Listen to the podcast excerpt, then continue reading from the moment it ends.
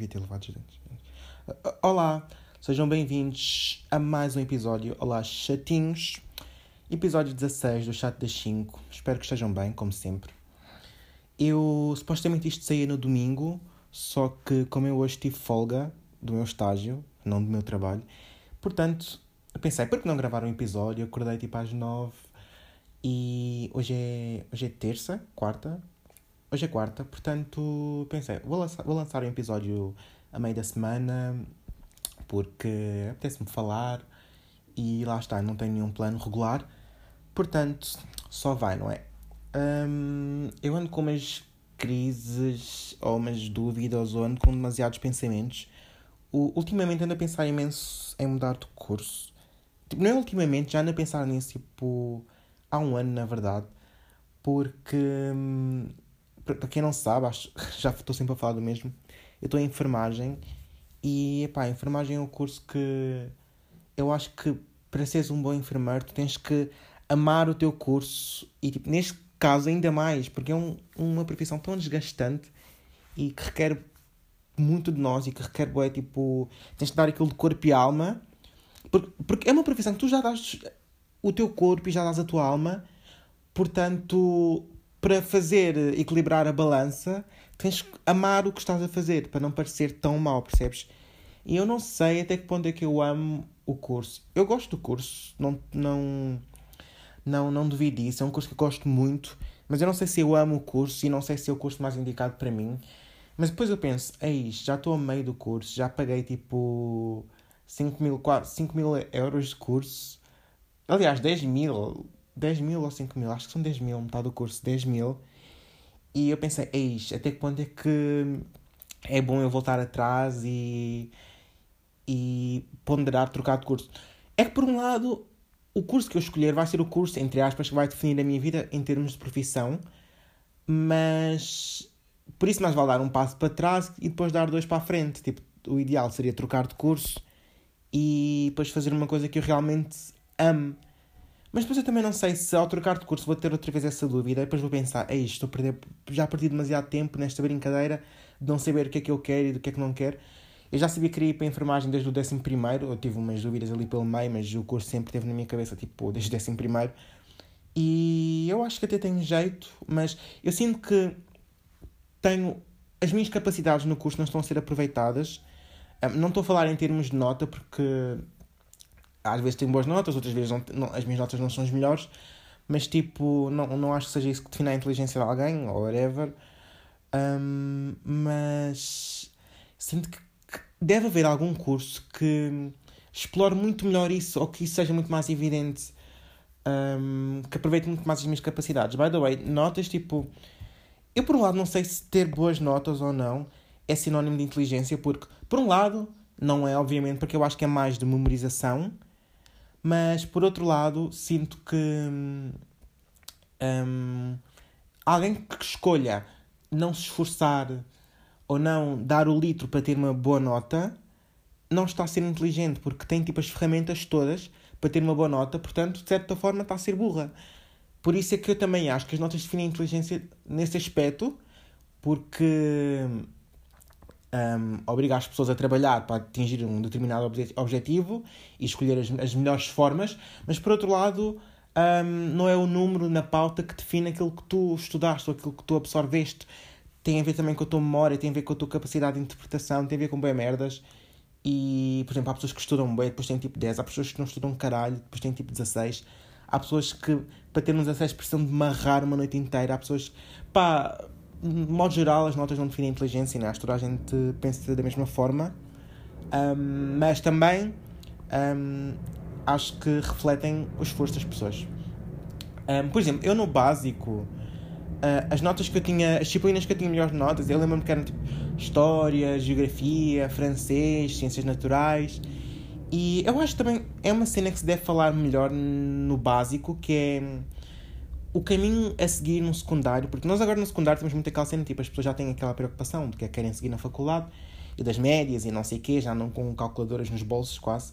Mas no básico, um, nós temos, pronto, temos aqueles psicólogos da escola que não, não ajudam caralho, pá, raio do sino, que não ajudam quase nada E eu lembro-me que fui para ciências porque eu nunca, ninguém teve a conversa comigo sobre os cursos profissionais, profissionais científico-humanísticos, ninguém teve a conversa comigo sobre no que é que consistia cada curso, nas saídas, mais ou menos as profissões, um, comparar isso com os meus gostos, aqueles testes psicotécnicos, psicotécnicos, acho que se fazem cada vez mais. Portanto, eu fui para ciências porque é aquela cena, ah, ciências dá para tudo, abrange um leque, um maior leque de de coisas, portanto vou só para ciências. Mas eu por acaso não, não fui muito assim. Eu lembro-me de estar a preencher a ficha e ter pensado: um, ok, o que é que eu gosto? Eu estava com. Eu e uma professora, a professora disse: foi tipo só assim, um, já sabes que curso é que queres escolher? E eu fiquei tipo: nem sei no que é que consiste cada um. E eu tipo pensei: um, ok, gosto de ciências, mas também gosto de desenhar. Depois a mulher disse: ah, se calhar vais para ciências, mas tipo com geometria descritiva e física e química eu não sei, eu só quero, sei lá, gosto de ciências e meti só ciências naturais, que era biologia e fisicoquímica. Então, pronto, fui. Um, acho que o curso era certo para mim, porque é uma coisa que eu gosto, mas ao mesmo tempo acho que se tivesse, se tivesse ido para hum, humanidades, acho que hum, teria muito melhor proveito e, e, e, teria feito o curso com muito maior gosto. Mas eu até podia falar do meu percurso no secundário e não quero falar sobre isso porque isso dava para um episódio inteiro. É, se vocês quiserem que eu fale do meu percurso no secundário e na faculdade, tipo, digam-me. Mas enfim, não sei até que ponto é que isso é interessante, mas mesmo assim tenho muitas histórias aí pelo meio. Um, um curso que eu relaciono-me imenso e que eu gostava de experimentar era Comunicação Social e Cultural na, na minha faculdade já. Um, também tenho um dos meus maiores, maiores sonhos, é uma coisa recente, é trabalhar na rádio. Imaginem, ser pagos para debitar, tipo, é um sonho. É que eu só falo e, portanto, tipo, falar eh, para um microfone e ainda receber por isso, eu acho que era um sonho e eu acho que me via fazer muito mais isso do que ser enfermeiro. Aliás, eu estou sempre a dizer, eu não me vejo só a ser enfermeiro, eu vou fazer várias coisas na minha vida. Um, eu sei que falar agora assim é mais fácil porque não tenho bem noção do que é que é estar no mundo do trabalho, eu nunca trabalhei. Mas, aliás, tinha feito um currículo, mas o Covid estragou tudo. Ia estar nas caixas do continente, mas pronto. E. Não reclamo da enfermagem, mas eu não, eu não me vejo a fazer isso a minha vida toda porque eu acho que não amo o curso, apesar de gostar muito do curso. Mas se eu fizer, se eu for enfermeira a minha vida toda, tenho a certeza que vou ter que, vou ter, que ter algum projeto paralelo para compensar a enfermagem, porque sei que é um trabalho muito desgastante e sei que eu do estágio chego a casa completamente derrotado, portanto eu vou ter que ter algum projeto paralelo para nem que seja trabalhar numa rádio, nem que seja continuar com o podcast, nem que seja fazer voluntariado, nem que seja construir um centro de saúde, uma merda ou qualquer, eu tenho que ter algum projeto paralelo, ou vender, começar a pintar e vender quadros, ou escrever um livro, tenho que ter um, uma cena paralela. Agora vou dar um golinho d'água porque esta ervilha da outra vez, do outro episódio ainda não foi.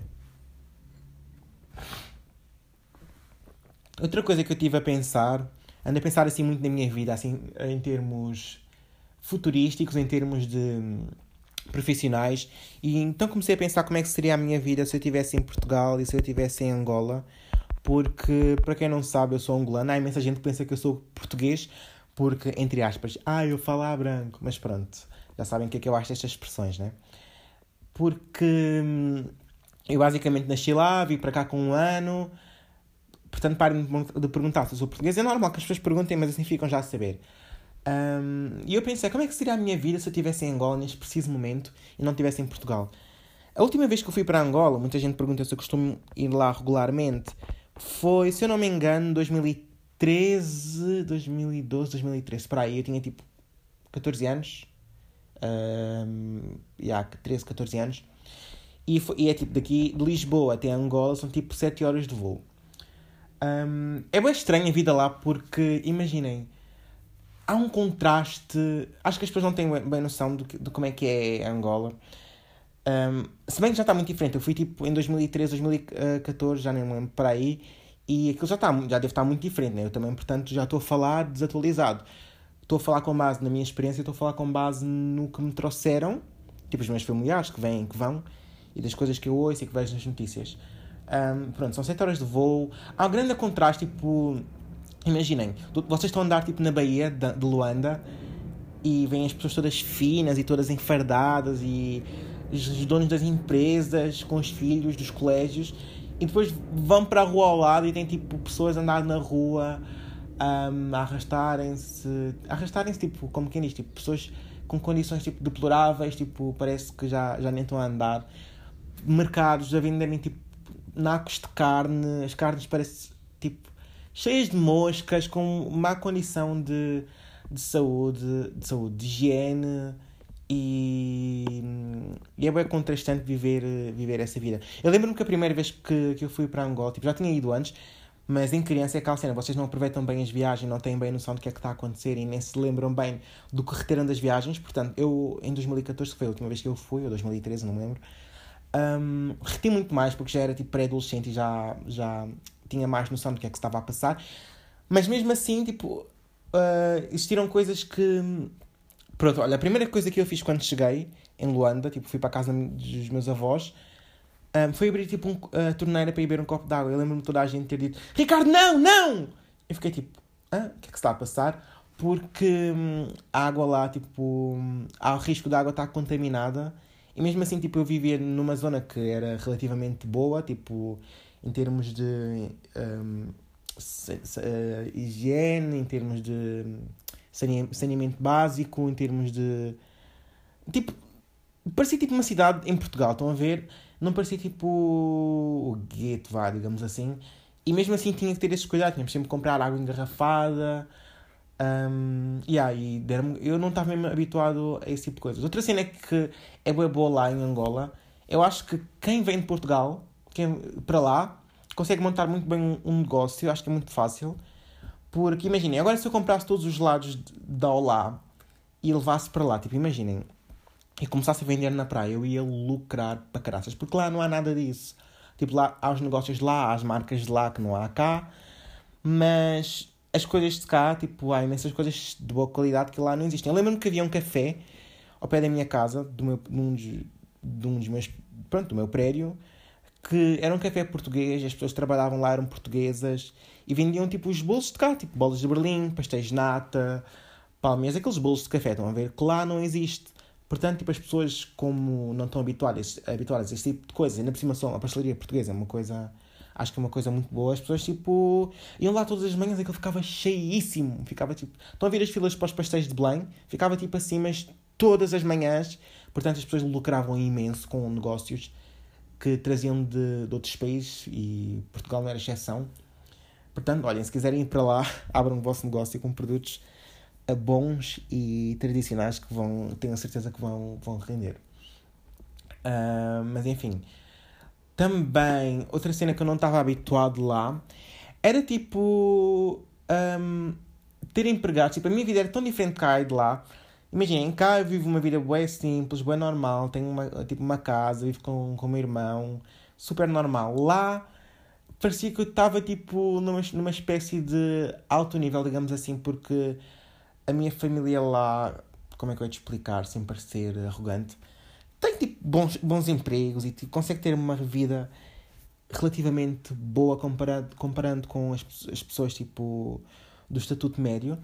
Então eu tinha empregados, tinha tipo jardineiro, tinha tipo motorista, tinha tipo segurança.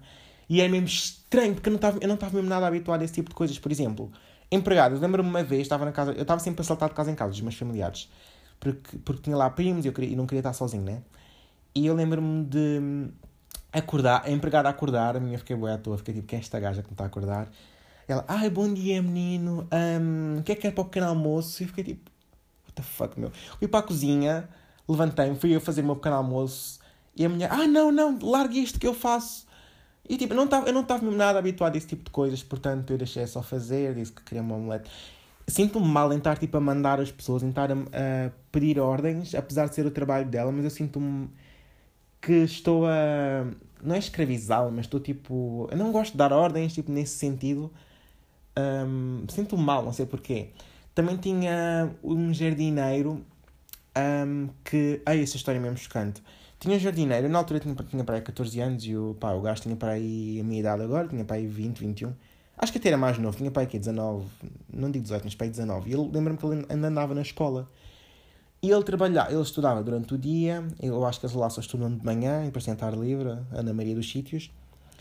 E trabalhava no, no jardim da minha tia, tipo, à tarde, tipo, ao final, até ao final de. tipo, até a hora de jantar.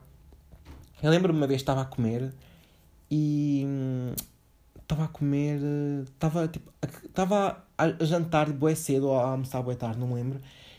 E eu acabei de jantar e deixei, tipo, o prato na mesa do, do jardim e ele, tipo, foi lá e tipo, começou a comer os restos da minha comida.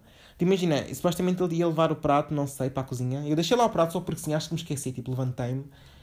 E ele, tipo, começou a comer, tipo, a provar os restos da minha comida. Eu fiquei, tipo, bem chocado porque eu nunca tinha visto nada, nada disso. E eu disse-lhe, ah, uh, já, nem, já nem me lembro do nome dele. Se quiseres, podes ir à cozinha e podes comer. Tipo, nunca contei isto aos meus primos, nunca contei isto aos meus tios. Eu só lhe disse, sempre que tiveres fome, vai à cozinha e tira qualquer coisa para comer. Não precisas de, disto. Mas, já, nem quero imaginar, tipo, como é que é a vida dele em casa, o que é que ele, se ele comia sequer ou não, se fazia as refeições todas. E na altura também não tinha, tipo, eu obviamente se fosse agora, eu levaria, eu, a primeira coisa que eu ia fazer era servir-lhe um pratalhão de comida para ele comer. E até comia comigo e falávamos. Eu na altura falava com ele, mas tipo era aquela cena, tipo, tínhamos um distanciamento porque ele era empregado. Eu também tinha 14 anos, tínhamos idades diferentes e tipo, não, interagi, não interagíamos muito, portanto, já, yeah, não estava habituado. Motorista, queria ir para um lado, tinha um motorista, tipo. Um, se eu quisesse ir à praia, um, ia com o motorista, se eu quisesse ir ao centro comercial. Isso se um familiar meu não pudesse conduzir. Um, yeah, tínhamos um motorista que por acaso era bem chegar lá à minha família. Tínhamos um segurança e lembro-me de dormir em casa da minha tia e acordar de manhã, olhar para a janela e ver uma cabeça que era tipo a cabeça de segurança, tipo a tomar conta da vivenda ou estar na piscina e ter um segurança. Tipo, eu não me sentia tipo livre, não me sentia tipo. Como é que eu ia te explicar? Não me sentia. Um, Sentia-me seguro, isso é bom, porque lá também eu acho que a segurança não, não, é, não é a melhor, tipo, nem a paz. Lembro-me uma vez estava a sair à noite, fui com a minha mãe, fomos, com, fomos a uma pizzaria buscar pizza o jantar, que era para da nossa casa, e estávamos a passar por uma rua pouco iluminada. Eu não me estava a sentir nada seguro, estava-me a sentir perseguido, na verdade. A minha mãe também estava a acelerar o passo e, ah, e, estávamos com medo de ser assaltados. Ainda por cima, nota-se perfeitamente que nós somos de Portugal, porque mesmo nas roupas, na forma de vestir, a forma de falar, uh, pronto. E ter um segurança é, é super estranho, mas ao mesmo tempo é bom porque tu sabes que estás seguro e sei que as pessoas lá às vezes assaltam casas e portanto yeah, tinha um bocado desse medo. Eu acho que também existe um bocado de preconceito para com os portugueses lá. Obviamente isto não é racismo, já falamos sobre racismo inverso nos, nos outros episódios. Parece que eu estou bem morto a falar, mas é de manhã, desculpem. Mas, como eu estava a dizer, um, tipo, imagina, eu lembro uma vez fui para um café e tinha feito um pedido, acho que era um café tipo árabe, vendia tipo comidas tipo árabes, ou tipo, um, era um restaurante. E a minha mãe tínhamos bem o hábito de comer fora porque nós passávamos o dia em casa e então, pronto. A, a minha mãe tinha, tinha. Quando eu andava para aí no sexto ano, a minha mãe tinha decidido viver uma jornada em Angola e tinha-me deixado com, à mercê dos meus irmãos, eu e a minha irmã mais nova, ficamos com os meus irmãos mais velhos. Foi uma fase bem complicada porque eu sempre fui apegado à minha mãe, ainda por cima, tipo, em criança, no sexto ano. Imaginem que aqui é tipo uma pessoa estar sem a mãe e eu já não vivia, já não vivia com o pai, então, tipo, com o meu pai. Então foi tipo, é Chorava à noite, saudades, um, falávamos imensas vezes. E a minha mãe, tipo, só queria tipo, uma vida melhor, se bem que, a vida em, Portugal também não era má, tipo, a vida aqui é normal, mas tipo, lá ela podia ter uma vida tipo, excelente, estão a ver? E ela, mesmo com, com todo, todo o potencial para ter uma vida excelente, decidiu voltar para cá, porque não consegue estar longe dos filhos, né? E isso também é uma das, uma das coisas que me faz pensar que eu nunca, não sei se consegui, conseguiria viver lá, porque tenho os meus amigos cá, tenho a minha vida cá, tenho as pessoas que gosto cá. E apesar de saber que se eu vivesse lá teria tipo uma vida incrível, eu acho que nunca na vida, pelo menos para já, vivi, viveria lá, porque hum, já imagino fazer a minha vida cá em Portugal. E mesmo quando eu estava lá, eu sentia-me imenso sozinho nas férias, tanto que nós tínhamos planeado ficar lá as férias de verão todas e nós só ficamos tipo metade das férias porque eu não estava a aguentar estar no tédio. Tipo, imaginem, tinha piscina, tinha museus ao pé da minha casa, tinha praias paradisíacas, mas, mas entre isso e ter e estar sozinho e estar com os teus amigos e, e estar num sítio de merda, mas com os teus amigos a divertir-te, eu prefiro mil vezes a divertir-te, prefiro mil vezes estar com os meus amigos. Senti-me sozinho, tipo, quero continuar a aprender aqui em Portugal, não descarto a hipótese de, a hipótese de um dia mudar para lá no futuro, ou de estar lá uma jornada, ou uma temporada, não sei. Gostava imenso do inverno lá, tipo, eu ia no verão, cá em Portugal, nas férias de verão, e eu acho que isso correspondia ao inverno lá, e o inverno lá era sempre quente. Olha, lembro-me ter. Só tinha chovido uma vez quando eu estava lá. Um, e estávamos no inverno, dava para ir à praia perfeitamente, nunca fazia frio, estava sempre de manga sem casacos, portanto, yeah, o inverno lá é tipo o verão, quase o verão cá. Um, yeah, aquela, voltando ao preconceito, lembro-me que uma vez fui tipo a um café, ou restaurante, whatever, árabe com a minha mãe, para comermos uma merda diferente, e lembro-me que a senhora da caixa tinha feito o meu pedido, a senhora da caixa, assim, para mim. Um, tu és português, não és? Tipo, eu não sou português, sim, tenho dupla nacionalidade, vá. Eu sou, sou mais português que angolano, digamos assim, vivo mais a cultura de cá, vivo os costumes de cá, mas eu amo o meu país também. Mas eu disse que sim, eu disse que sim. E ela disse, pois, tipo, com cara de nojo, nota-se. Eu fiquei tipo, um bocado à toa, tipo, eu era uma criança.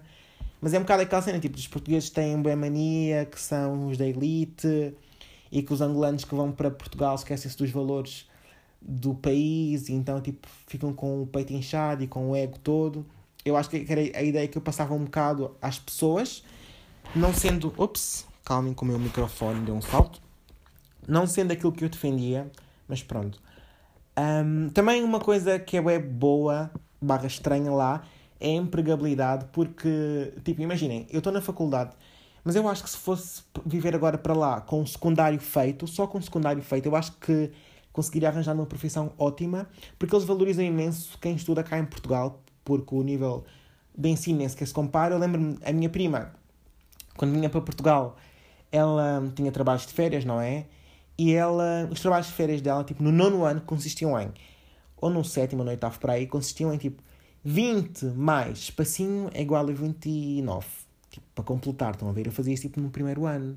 Estão a ver, tipo, a diferença. Portanto, eu, com o curso de enfermagem, sou, tipo, um médico em Angola, estão a ver? Um médico de renome. Lembro-me que a minha avó teve, tinha apanhado uma infecção qualquer e, na perna e. E pá, eu tenho bem medo da saúde lá em Angola. Minha avó tinha apanhado uma infecção na perna. Ela foi ao médico lá e queriam-lhe cortar a perna, queriam-lhe amputar a perna. Ela veio para Portugal, ela costuma vir imensas vezes para cá em termos de saúde, porque a saúde cá e lá nem se compara e tomou um antibiótico e passou. E agora está boa da perna. Está boa, tipo, como quem diz, tipo, já não tem infecção, mas, tipo, claro, tem, teve sequelas ou, tipo, teve repercussões. Mas lá queriam amputar-lhe a perna. Estão a ver, tipo, a diferença de saúde. Eu lá tenho medo de apanhar uma vacina, porque, sei lá, tenho medo de, não sei, de, estar qualquer coisa mal. E ainda por cima, sendo da área da saúde, sei que há imensos parasitas, há imensos... Há imensa probabilidade de ficares doente. Há imensos mosquitos. Eu lembro-me de dormir sempre com as janelas fechadas. Imagina o que é que é dormir, dormir num país. Um, num país africano, da África, tipo, ali na África, roçar a África subsaariana, o calor, à noite, aquele calor noturno de verão, com as janelas fechadas, tenho que dormir com as janelas fechadas, com uma mosquiteira, tipo, em cima da minha cama, à volta da minha cama, para os mosquitos não passarem, a janela fechada para os mosquitos não entrarem, mosquiteira para os mosquitos não passarem caso entrassem, e ainda tinha que pôr repelente no corpo todo, just in case que os mosquitos conseguissem passar pela mosquiteira, que é tipo uma rede, basicamente, de aquilo sabia mal para caraças e cheirava mal, mas assim os mosquitos não me picavam. Eu passava tipo as noites todas a fazer isso, a besuntar-me num repelente para os mosquitos não me picarem, é extremamente desconfortável. Um, portanto, também era comum haver doenças como febre, tifoide, malária, tipo muitas delas por causa da, da higiene e da, das condições de saneamento. Lembro-me também, uma vez fui para o mercado e eu queria comprar um chupa-chupa, né? um chupa, e disse assim para a mulher: oh, queria um chupa-chupa, mesmo as expressões daqui para lá variam um bocado, e ela: chupa-chupa? Eu: sim, um chupa-chupa. Depois apontei, e ela: aqui não é chupa-chupa, aqui é sambapito. Aí comecei a rir e comecei tipo, a aprender algumas expressões, e é muito engraçado. Um, há imensa diferença mesmo em termos lá está, de conhecimento, eu não tinha muitos amigos, comecei a fazer amizades com os amigos da minha prima, quando íamos jogar a bola juntos, e lembro-me que eles tinham sempre as roupas todas rasgadas e o chão nós jogávamos a bola era terra batida, aquela terra laranja típica de Luanda, Eles assim para mim, ai, como é que é Portugal? Onde é que fica? E eu tipo, fica na Europa. E eles tipo, Europa, onde é que isso fica? E eu disse, eu disse, pá, mostrei-lhe um, um, mapa, numa, tipo numa imagem do telemóvel da minha prima, e isso ficava ali, um, e disse que em Portugal o chão era tipo calçada, e eles ficaram, uau, como se eu estivesse a falar de uma sociedade utópica. É mesmo, muito, é mesmo muito diferente. Mas eu acredito que esse estigma já tenha quebrado um bocado, porque isso foi há sete anos e agora um, está muito diferente. Aliás, Angola não é um país muito como. Acho que as pessoas pensam muito que é tipo. Vem aquela imagem da Bahia que é tipo arranha-céus. É isso, mas atrás disso esconde uma pobreza enorme e vice-versa. Também não é só uma pobreza, há coisas muito evoluídas, há arranha-céus. Há a parte natural que eu não, não cheguei a conhecer, mas é linda de morrer, sei, sei de, de familiares meus que já foram. Os animais, a natureza lá, palancas negras, tipo o deserto, cascatas, eu quero imenso visitar e pronto. Outra cena que, que eu tenho pensado imenso. By the way, eu não sei se este som deve estar, este som deve estar péssimo neste episódio porque eu não paro de me mexer e eu estou tipo, com o microfone em cima. Mas enfim, um, são os fotógrafos em Portugal. Eu ando um bocado irritado com os fotógrafos em Portugal. Porque eu recebo imensas mensagens de fotógrafos, um, alguns até relativamente conceituados, que me querem fotografar. Ai, não sei o quê, adoro a tua vibe, adoro o teu estilo. Então gostava de tirar umas fotos. Eu tipo, sinto-me vá lisonjeado porque sinto que a pessoa gostou de mim.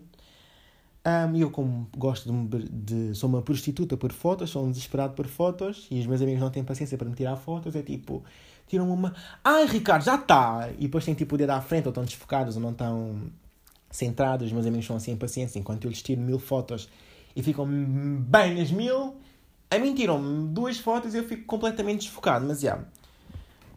Um, pronto, e os fotógrafos, eu não sei o que é que se passa com vocês. Mandam mensagem a dizer. Há uns que mandam mensagem a dizer assim: Ah, um, tenho uma casa no Algarve, um, tudo pago, estou à procura de alguém que gostasse de fazer uma, uma sessão deste género e podia ficar cá ao fim de semana e dão tipo aquelas condições todas, tipo Hotel Trivago, Type Beat. Eu fico, esta merda é sinistra, eu não vou alinhar nisto. Então, tipo, eu nunca, nunca alinho nesse tipo de coisas porque é bué, parece que me vão raptar. Depois, há aqueles fotógrafos que hum, querem imenso de fotografar e quando fotografam demoram séculos a enviar-te as fotos.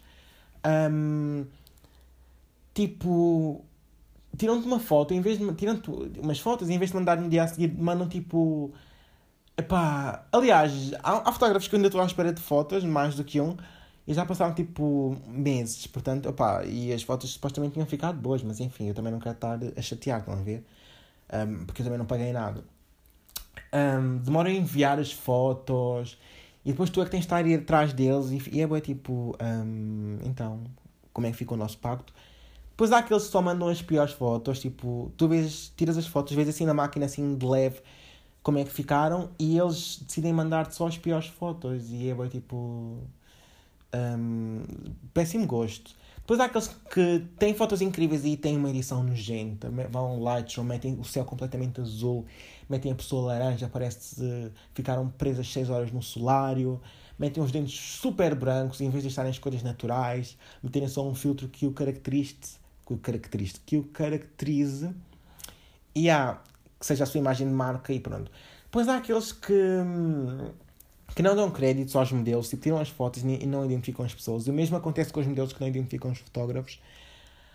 E por fim há aqueles que acho que são os piores, são tipo os predadores que há muito aquela coisa de agora com esta coisa da aceitação do corpo que, é, que eu acho ótimo, eu acho incrível e nos amarmos a nós próprios mas também há, isso chega a roçar aqueles, aquele, aquela coisa de dos fotógrafos camuflarem essa aceitação com serem predadores. Tipo, é basicamente isto é um alerta para aqueles fotógrafos que aproveitam-se disso, da pessoa sentir confiante com o seu corpo, ou começar a sentir-se confiante e tendo sido insegurantes, para fotografar pessoas nuas e há mesmo relatos de fotógrafos que chegam a tocar em partes íntimas ou partes mais, pronto, mais pessoais ou abusar, ou no fundo só querem ver a pessoa nua, ou acabam por assediar a pessoa. Portanto, também tenham atenção a isso, com quem fotografam, vejam o, o trabalho da pessoa, tipo, tentem saber se de pessoas que já tiveram com esse fotógrafo antes de aceitarem. E é isto. E por fim, para terminar, um pequeno desabafo. Eu ando numa maré de azar. Um, vou dar mais um golo de água. Já sabem que eu, a minha boca fica tipo deserto de Sara porque eu falo bem rápido. E neste episódio estou a falar bem devagar e baixo, por acaso. Um, perdi a carteira ontem, pela milésima vez este ano. Eu sou bué. Eu já nem, olhem, os, o homem da polícia já sabe o meu nome pelas vezes que eu vou lá tanto perder a carteira. O homem das chaves já sabe o meu nome tantas vezes que eu vou lá por perder as chaves de casa. Isso é mesmo um defeito meu. Eu, tipo, já saí de casa com ferro de engomar ligado. Já, saí, já fiz a cesta com, com o fogão aceso. O meu irmão chegou a casa toda a cheirar a gás. Foi no 12 ano que eu tinha bem o hábito de. Epá, este, este microfone não para de mexer. No 12 ano que eu tinha bem o hábito, tinha as tardes livres, tinha bem o hábito de chegar a casa e ver Simpsons e, e almoçar e adormecer, fazer o almoço e adormecia. Então uma vez deixei o fogão, apaguei mal o, bico do fogão e o meu irmão, tipo, ou a minha mãe, já nem lembro, chegou e a casa toda cheirava a gás. Eu podia ter morrido. Um, perdi documentos importantes, também sou essa pessoa, perdi telemóveis. Chega a casa, abre a porta com chave, deixa a chave do lado de fora. Os meus vizinhos têm que tocar a campainha para, para me vir dar a chave. Isso é um defeito meu que eu tenho trabalhado imenso, mas eu juro que não faço propósito. Eu sou bem despassado, mas dentro da minha confusão toda, eu sei onde é que as coisas estão, estão a ver? Um, pronto. Eu perdi a carteira ontem, não faço ideia, nem sei como é que vou dizer isso à minha mãe. É que este momento eu já nem tenho, já nem tenho medo de dizer que perdi a carteira. Eu tenho vergonha porque um, um homem de 21 anos perder a carteira tipo uma vez a cada 3 meses eu acho que é um bocado vergonhoso. E pronto, eu acho que estava a pensar em dizer que roubei a carteira, que, que me roubaram a carteira, para não parecer assim tão mal assim, não tenho culpa, mas epá, eu sou péssima a mentir e ainda por cima a minha cara denuncia logo, portanto vou só assumir, vou procurar a carteira hoje. E depois às vezes espero que as coisas as coisas aparecem três meses depois. Uma vez perdi o passo e o passo estava dentro dos meus ténis, tipo, encontrei tipo meio ano depois. Coisas assim. Uma vez perdi um documento e o documento também estava tipo no meu, no meu armário. Cenas assim. Ou tipo, já encontrei passos na, nos bolsos depois de terem ido lavar 20 mil vezes. Cenas assim, yeah. Um, eu, pronto, ando nessa maré de azar. Já chumbei uma cadeira este mês, também foi a única e a primeira a única. Ando. Por falar em azar, acho que o meu dia de mais azar foi pai que no sétimo ano eu andava na explicação e eu lembro-me que tinha tido uma nota boa má, tinha tido um suficiente, que é tipo, eu na altura, tipo, para um aluno que tinha bons e muito bons sempre, ter tido um suficiente foi super mau. Eu, tipo, fui para, eu andava na explicação, foi o único, o sétimo ano e o décimo primeiro foram os únicos anos em que eu andei na explicação. E pronto, eu não tinha assinado o teste, tipo, os pais tinham que assinar o teste na minha altura. Não sei se ainda hoje se faz isso. E eu nunca assinei, então levei, assinei, então levei um recado, também não tinha feito TPC, levei outro recado. Também tinha levado um recado para andar com um punho na boca nas aulas de inglês. Fui para a explicação, tinha perdido a carteira nesse dia, tinha recados, uh, não tinha comido nada nesse dia. E eu fui para a explicação que era tipo, depois das aulas, era tipo para aí que das 6 às 8, com uma merda assim qualquer. Fui para a explicação, não tinha almoçado e eu pensei, ok, vou para casa, estou cheio de fome. Perdi a carteira, perdi o dinheiro todo, perdi o passe. Estava a voltar para casa a pé e tipo a minha explicação era perto de casa, demorava para aí duas horas, ainda por cima era uma criança, estava lá tipo no meio da estrada. Um, fui com fui com um primo meu, os meus primos foram comigo, também davam na explicação comigo, eles eram mais ou menos da minha idade, um ano mais, um ano mais velhos. Não tinha telemóvel, o meu cinto das calças rebentou, estava tipo com as calças todas a cair, o caminho todo, não tinha comido nada, tinha tido tipo dois pães na mochila, os meus pães caíram no chão, depois tinha tido aquelas merdas notas, cheguei a casa, rasguei as folhas da caderneta com os recados e eu tipo molhei, tinha um hábito que era tipo molhar as folhas no lavatório, tipo a amolecer e depois mandava para a sanita, para a minha mãe não ver os recados. E, ou então tipo com corretores, um, tipo, rasgava as folhas, depois com, corretor, com corretor pintava um, as páginas da caderneta, para a minha mãe, tipo, não, não ver, ela, tipo, nunca reparava, porque era uma cena minúscula, e depois, quando tinha que entregar o recado, raspava o corretor e as páginas apareciam outra vez. Eu, tipo, molhei as páginas da caderneta e... E... Ai, e deixei as páginas no lavatório, esqueci de mandar para a sanita, e a minha mãe viu Tipo, não sei porque que eu deixei aquilo no lavatório. Esqueci-me, pá, não sei, devo ter tido uma branca.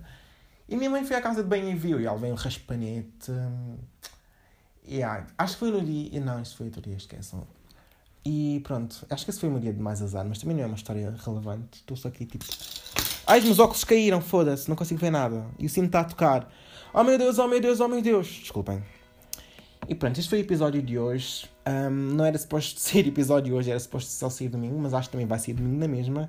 Foi só um miminho para os chatinhos do meu coração. Um, portanto, já. Yeah, acho que não há mal nenhum lançar o episódio hoje. Um, até porque está-me a apetecer falar, mas também não estou muito energético. Tô, acho que repararam pela minha voz que estou.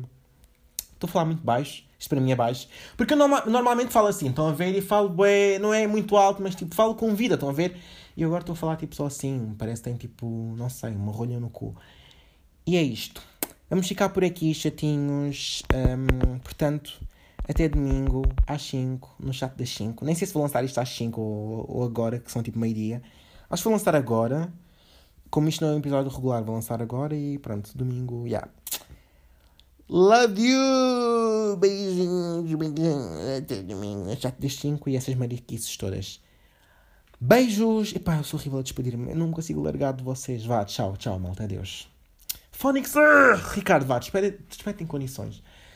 Uh, espero que tenham gostado do episódio. nada falso, nada organizado, nada programado. Portanto, segunda-feira às 5, no chat das 5. Beijinhos. Este gajo não bate bem, foda-se.